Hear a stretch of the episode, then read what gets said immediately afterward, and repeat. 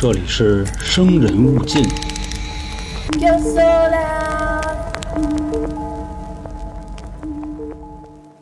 大家好，欢迎收听由春点为您带来的《生人勿近》，我是老航。我相信看标题进来听的各位啊，肯定知道我要说点什么啊。反正这个事儿就是这么个事儿啊，所以咱们今天呢不说案子，也不太算历史，更像是这个时事新闻了。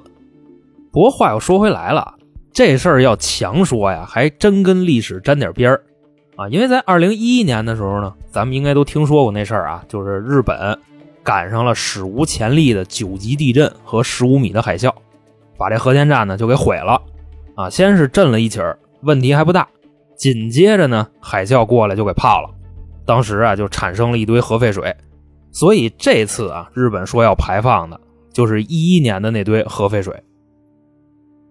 反正咱们实话实说啊，当时我一听这消息呢，我是有点慌了。为什么呀？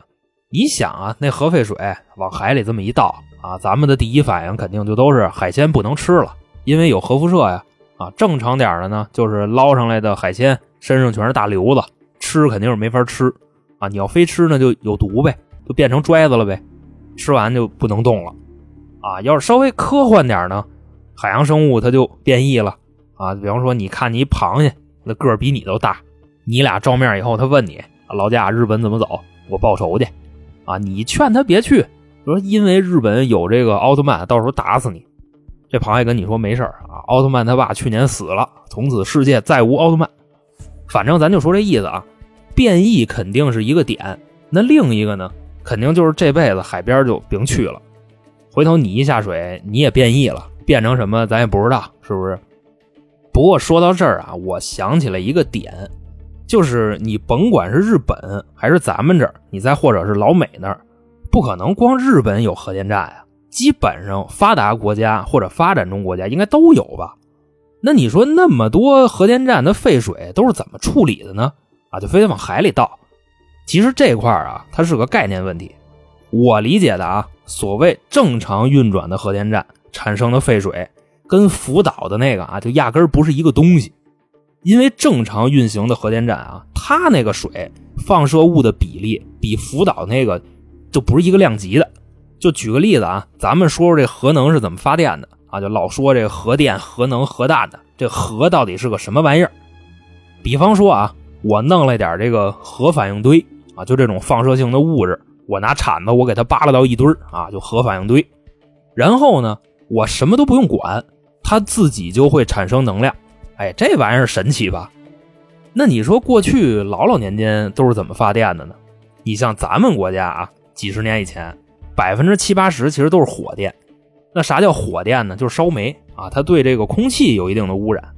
从这个小煤窑里拉点煤烧，啊，用热力发电。然后呢，煤老板拿着这钱买好几栋楼，娶四五个姨太太，差不多这意思。但是这个煤的成本它比较高，啊，它没有核能便宜。那刚才不说了吗？弄一堆这个放射物形成反应堆，搁在一个大罐里，就跟那个高压锅似的，就呲呲呲，它自己就会放射或者就发热吧，这就能发电。然后正常的核废水呢，其实就是给这个高压锅降温的，就开车的那个水箱啊，就就那意思。那你说正常运行的核电站产生的废水，它虽然不能喝啊。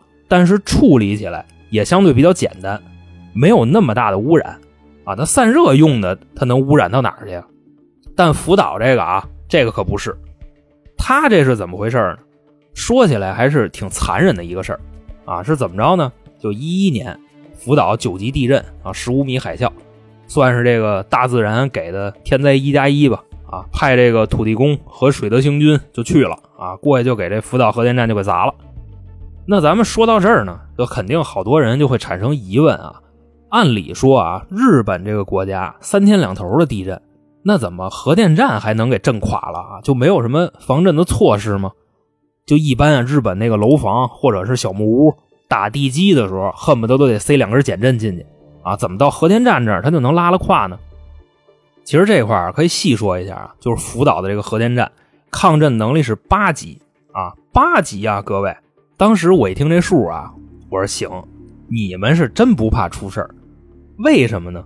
因为日本啊，它就是地震带的国家啊，而且日本历史上超过八级的地震也不是没有啊。要真是再来一回，那这核电站就甭要了呗，是吧？所以啊，他们那个意思就是近些年，甚至近十几年，可能都不会发生八级以上的地震。如果是七级地震呢，我们是绝对没有问题啊。风险虽然有，剩下的呢，基本上就交给天意啊，就相当于什么呢？举个例子啊，我在我们村勾搭一寡妇啊，然后这寡妇门前的是非多呀，就有一帮这个风纪大队的瘸老太太，就天天跟他们家门口贼着啊，惦记给这寡妇那贞节牌坊就给砸了。在这种情况下，我还非得去寡妇他们家跟他玩去啊，就隔着一道门我也得玩，就差不多就这个意思啊，那多刺激啊！人家这个福岛核电站的总公司啊，叫东京电力株式会社，人就是这么想的。那意思呢，要是天灾，就证明啊，我跟这寡妇没缘分啊，就我该着就倒霉啊，那就不让我们干了呗。当然，他们这个高层领导肯定不能这么说啊，就都交给天意，那太不像话了。啊，你要这么聊天，我估计他们得让鬼子给手撕了。反正当时啊，东京电力的这几个太君啊，就蹲一块就研究啊，就怎么糊弄这帮政府的大太君啊，让他们跟咱们穿一条裤子，别天天什么就安全部门的、消防部门的、什么核能管理部门的上我们这检查来，那我们这买卖就别干了。所以呢，他们就有一套说辞啊，大概就这么聊。你看啊，我们这儿八级抗震，六米抗海啸。虽说不牛逼啊，但是够使。另外是什么呢？就算是八级以上的地震到了，哎，给你们这个办公大楼都震塌了啊，旁边那个风俗一条街也都塌了啊，我们这还是没事是什么意思呢？这楼该塌肯定是塌，但是我们的核电机组是绝对没有问题的啊，你就踏踏实实的。这块有一个算怎么说呀？科学问题啊。就东京电力，它怎么确保核电机组没问题呢？首先啊，这个历史上最有名的一次核泄漏啊，是一九八六年毛子那边那个切尔诺贝利事件啊，就俄罗斯那个。但这个呀，是东京电力出事以前啊，人毛子那边是最著名的。他们出事以后呢，这俩并列是最著名的核泄漏事件啊，所以咱们可以提一嘴。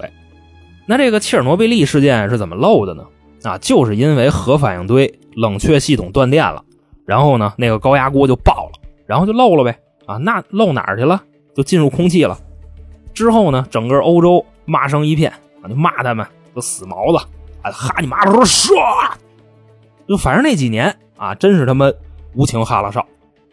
但是呢，人家毛子不编瞎话啊，人家秉承的也是这个社会主义国家的社会精神啊，办事就非常的社会。那意思啊，就是犯错了就敢认啊，挨打就立正。当时呢也是非常积极的处理问题。反正他们没说这个核辐射能喝啊，无害，这话人家可没说。咱就接着说东电这个事儿啊。今天呢，咱主要是说太君啊，咱不糟践人毛子。那么我提这个切尔诺贝利的核泄漏事件，目的是什么呢？就是当时东电的总裁啊，就跟这个首相啊，或者是天皇就聊这事儿啊，说你看他们没有。不灵，一帮毛子懂个屁啊！出事了吧？啊，天天就知道喝，喝完了跟人打架，有时候还不跟人打，跟熊打，啊，反正就这意思。差不多呀，就是他们的失误完全是由于核反应堆冷却系统断电造成的。啊，这块咱就不胡说了啊，咱好好说。他们的冷却机断电啊，是因为没有做最坏的准备。当然，我们东电就不一样了，我们应对这个冷却机断电啊，有好几套方案。你比方说这个，我们有备用的电机啊，就有那么一天地震来了，给我们这个反应堆啊冷却机电路就给震坏了，那立马呢，其他的机组就能给它供电。就好比啊，你们家没饭吃了，旁边的邻居呢端着寿喜锅就进来了，就得给你送饭啊，一方有难八方支援嘛。而且啊，这只是第一手准备，您觉得这保险吗？啊，那万一别的机组也都震坏了呢？啊，你们家邻居也都没饭吃了。啊，地主家也没有余粮了，苍老师也走了西口了，那这时候怎么办呀？哎，还有办法，这每个机组啊都有一个柴油发电机，就算是给机组都震坏了啊，每个机组还有一个备用的呢。那意思就是啊，没饭吃了，家里床底下还有一袋棒子面，能坚持到下一次粮食大丰收。如果你觉着这俩都不保险啊，哎，那我们还有招啊，是什么呢？我们这个电站啊，整个全黑了啊，一点电都没有了。那福岛就没有别的带电的玩意儿吗？这不能吧？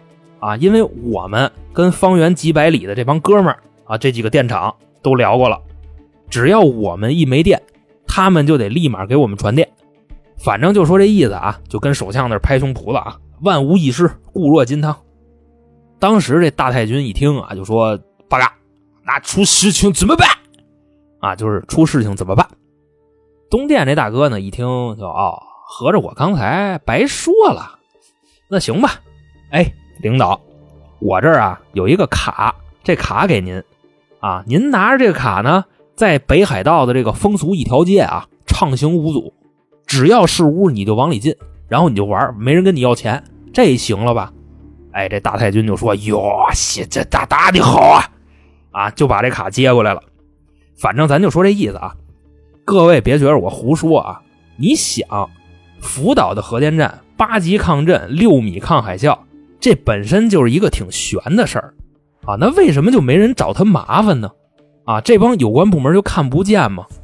我估计不是啊，那应该就是花钱了，或者是有关系。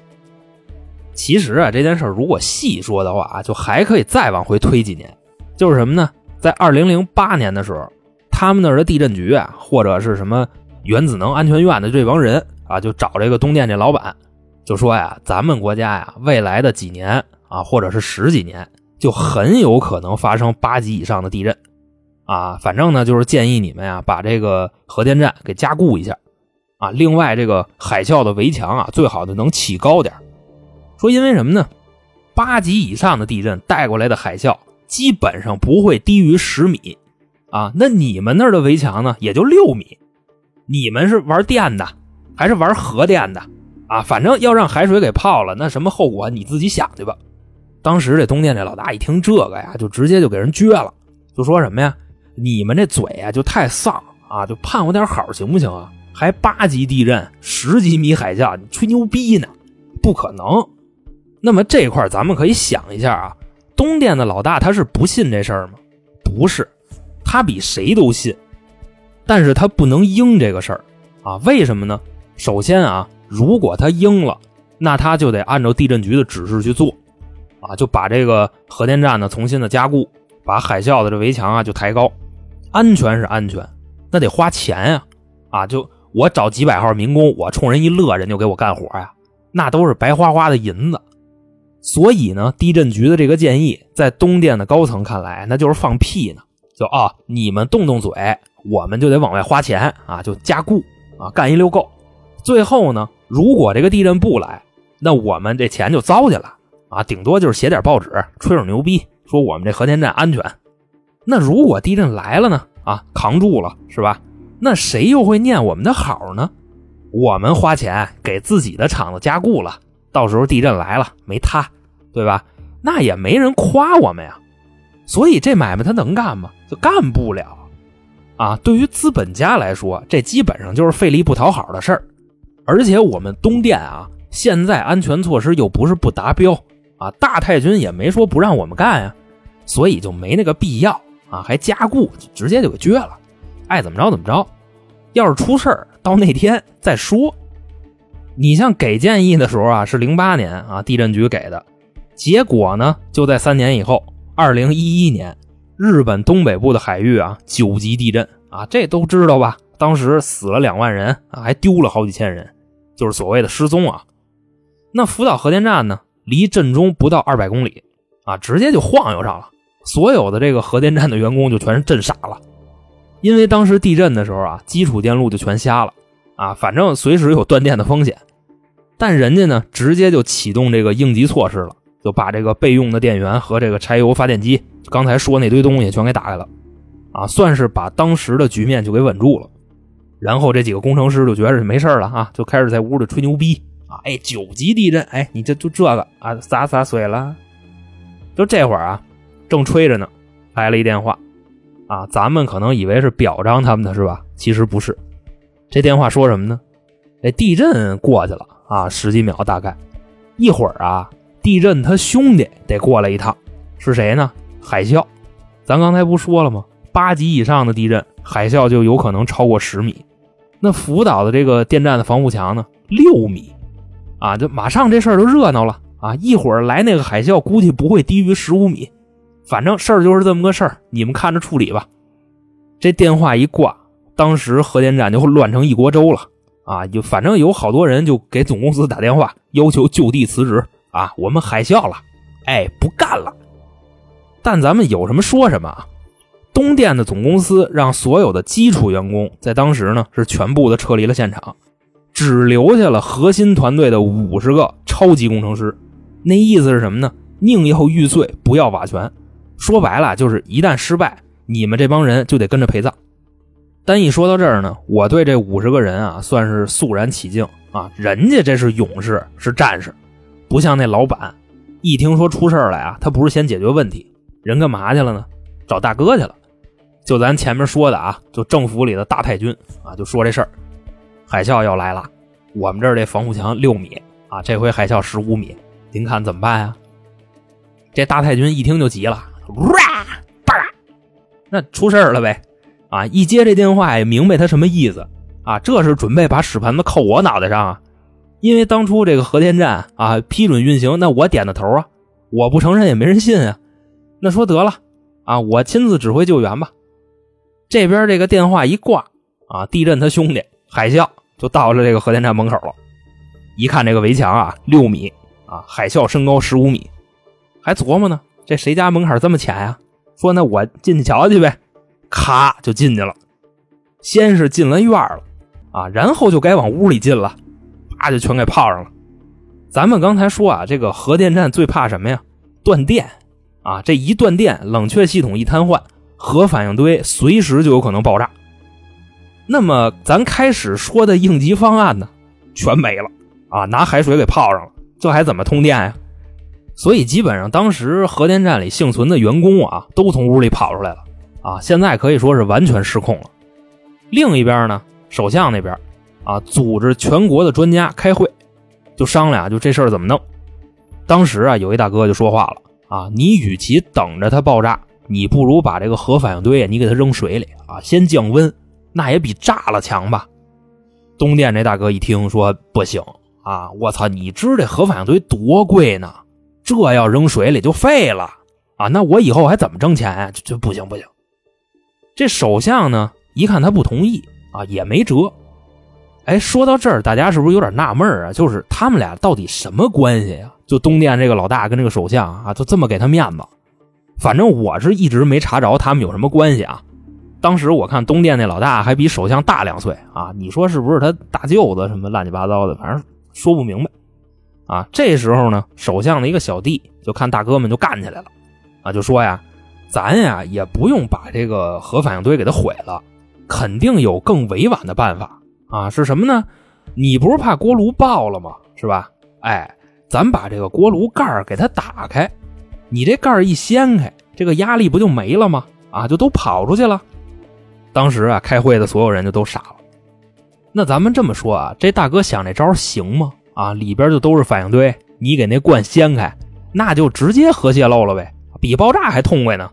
啊，这放射物从那罐里一出来，顺着空气就飘走了。反正你就看这风怎么刮呗。啊，飘哪儿去咱也不管了，先把这个反应堆的成本给它保住，毕竟啊就挺贵的。啊，那附近的民众、渔民啊，或者说飘到别的国家去了，人家要过来跟咱马逼翻车啊，那时候再说。这首相一听，嗯，就这招可真他妈够损的啊！回头看了一眼自己这小弟，说：“兄弟，你这个人，我是之前没看出来啊。说你怎么这么阴呀？啊，哪天你不会把我弄死吧？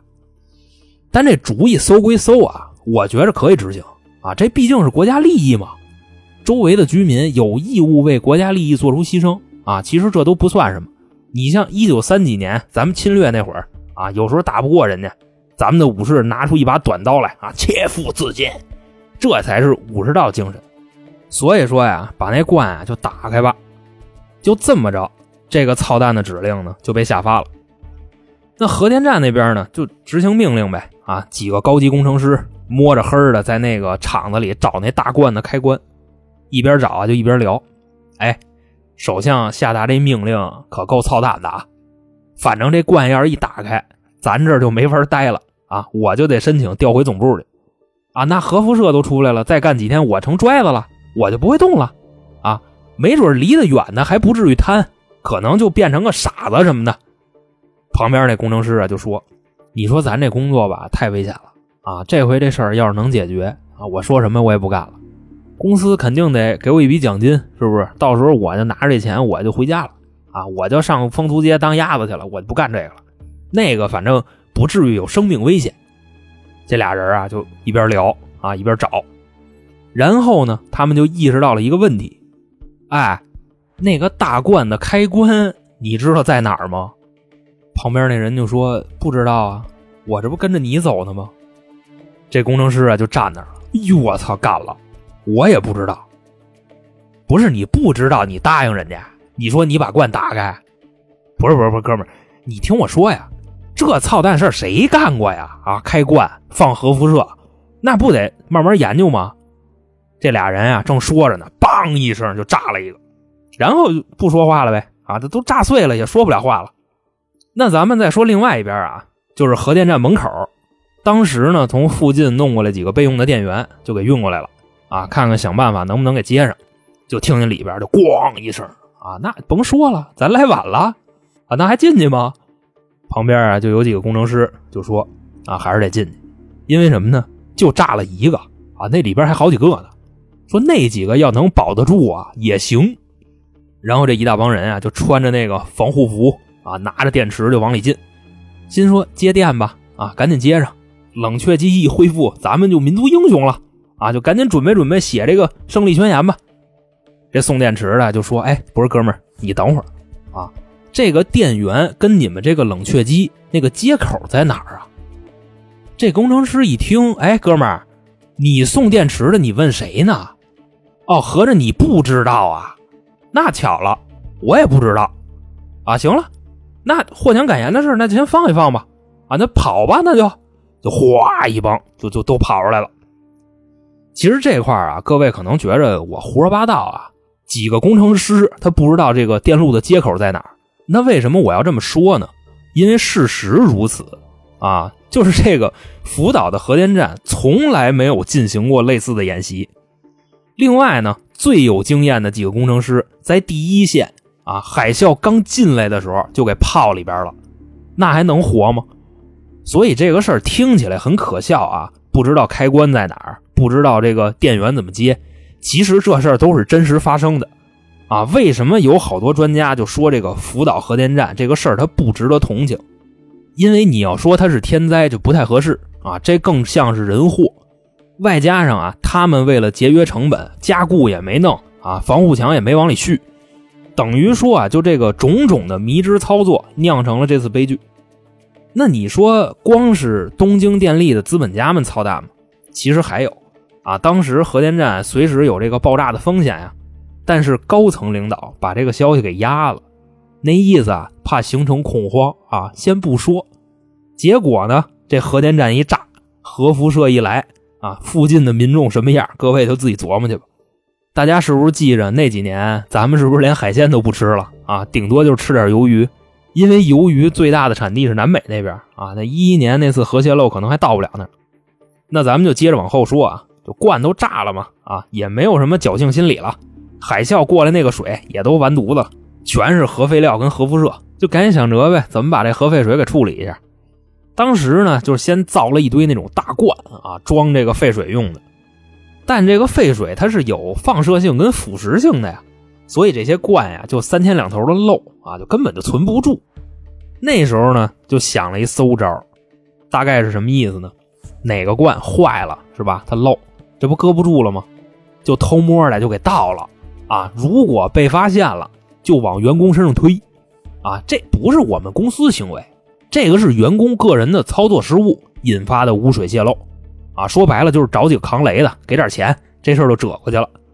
咱们操蛋归操蛋啊，但是态度得好，人家骂你你就得听着，人打你呢你就得立正，反正就这意思。我们都这样了啊，其他人或者其他国家，你们愿意说什么就说什么呗，啊，你们谴责我们，我们听着。啊，反正这事儿又不是我们干的，底下员工干的，个人行为，你们还较什么劲？另外还有呢，就是东电，他不光当时买通了自己的员工啊，就扛这雷，他还买通了一些媒体，就说呀，就现在这个核废水啊，我们已经处理的差不多了，放射性的物质呢，基本上都已经弄干净了啊，给倒海里也没有什么太大的风险。其实咱们今天反过头来想一想啊，如果说这个水真的都能处理干净了，那直接给它倒地下行不行啊？干嘛还非得倒海里呢？是不是？但是呢，他们说完这事儿以后啊，还找了一个日本的大官啊，给他们站台，说要亲自品尝核废水，证明核废水进入海洋风险是很低的，啊，当然咱不知道是给人钱了还是骗人家呢啊。这大官就倍儿讲究，开了一发布会，就说啊，本次核岛福电站的这个废水已经通过科学的手段处理的差不离了，在这儿呢，我给各位表演一下啊，就跟那个。短视频里头，小鸟伏特加似的啊，拿一桶，拿一杯子，然后就往里倒，啊，一边倒一边还喊，就说这个福岛伏特加啊，天天我就喝它，手拿二战武士刀，今天就来这么高，啊，来兄弟们，奥利给干了，叭就给喝了，啊，喝完以后那杯子也给拽了，哎，你瞧，哎，我没事那底下记者那都傻眼了，哎呦，领导真没事啊。这大哥呀，就摇摇头，就没事啊，就这水，我一天周半缸啊，那半缸给我们家里人分，就没事。说完就走了。那这是什么时候的事儿呢？大概是二零一一年年底的时候啊，就日本的某位领导给东电站台品尝核废水。那后边这位领导怎么样了呢？我觉得大家应该都想到了啊，就是在二零一四年的时候，这位官员啊就没了。啊，也不知道是死了还是丢了，反正就没了。因为当时啊，他的那个社交媒体停更了。本身这人呢，一礼拜最少发一条朋友圈，啊，大概就是我这又有了什么政绩啊，又干了什么好事儿或者说是啊，在我的劝说之下又从良了多少日本的女演员啊，差不多就这意思。然后一四年的时候，这个账号突然就不更新了啊，咱也不知道跟这个核废水到底有没有关系。另外这事儿是不是真的也也没法细聊。反正啊，就这点废水的事儿呢，一直就折腾到了去年啊，就是二零二零年，他们那边呢也是顶不住压力啊，就是那意思，我们这些年偷偷摸摸的把这个废水往海里倒啊，一天到晚各种媒体骂我们，这个事儿有点不规矩了，所以呢，我们决定把这个事儿公之于众啊，就是什么呢？我们要将二零一一年福岛核电站产生的一百多万吨核废水倒入太平洋啊，这个世界上呢。也不光我们这一个国家啊，虽说二战的时候我们的主要战略目标是要统治世界啊，但这不黄了吗？让华夏民族、战斗民族还有美利坚民族给摧毁了。所以啊，我们认为这个灾难不是日本的灾难啊，这应该是全人类的灾难。所以咱们应该共同承担，是吧？这个废水倒入太平洋里，无非就是这百十来年啊，你们就都别吃海鲜了，有毒死的，有变异的。兴许这个东海龙宫啊，这个神话我们能给盘活了呢，是不是？另外还有什么呢？沿海地区啊，基因突变，刚出生的孩子畸形，要不就瘫痪，要不就傻子。当然，我说的啊，这个是最坏的情况，就是这堆核废水不经任何处理就直接排到太平洋。那咱们可以想一下啊，就说虽然是没有这么办事儿的，但就万一是哪个环节的成本实在是太高了。东电有没有可能就直接跳过这步，把这废水往海里倒呢？不是没可能吧？就各位不是也听见了吗？啊，就刚才我说他们干的这个事儿啊，先是节约成本，不做这个抗震加固，不做海啸围墙，啊，出事了以后又惦记把那罐给打开，让核辐射直接进入空气，最后这个罐炸了，产生了好多废水，又偷偷摸摸的往海里倒，啊，就这么办事的，你敢信吗？其实啊，就不光咱们不信啊，咱们的国家领导人也不信。这不四月十三号，咱们的外交部发文了吗？那意思什么呀？你往太平洋里倒啊，其本意就是拉着太平洋沿岸跟你们共存共荣啊，这都不是那个大东亚共荣圈了啊，这是拉着全世界跟你们陪绑。你想这水啊，一进去，从日本一出发啊，大河向东流嘛，顺着太平洋先到南美啊，走大西洋再到欧洲，最后顺着印度洋，这不就回来了吗？反正也就这几年啊，就能转一圈全世界的海洋生物和沿海地区啊，多少得受到点影响。咱们外交部这个意思呢，就是你日本无权自己决定把核废水排入太平洋啊，你也没跟周边几个国家商量，你就自己做主了，也没有什么世界环境保护组织出来给你站台啊，你就要往里倒，这不规矩了。等于说呢，基本上啊，这事儿就这么个事儿。我觉着应该已经给各位说清楚了吧？这可不是说谁谁谁啊干什么操蛋事儿的问题啊，这已经上升到国家战略层面了。我觉着啊，大家要理性的面对这个问题，因为我发现呢，有好多的媒体都不是无良了啊，无知且无良。什么意思呢？给人家那边站台啊，就说这个处理以后的这个核废水是没有问题的啊，日本都是匠人。这是一个会为子孙后代考虑的民族。我当时一听啊，虽然我不反对这样的说法，但这个是太理想层面的东西了啊！我希望各位从一个理性的角度去分析一下，东电这样的公司是否可信啊？他们能不能按照这个排放的标准去执行排放啊？那今天就这么着，我是老航，我们下期再见。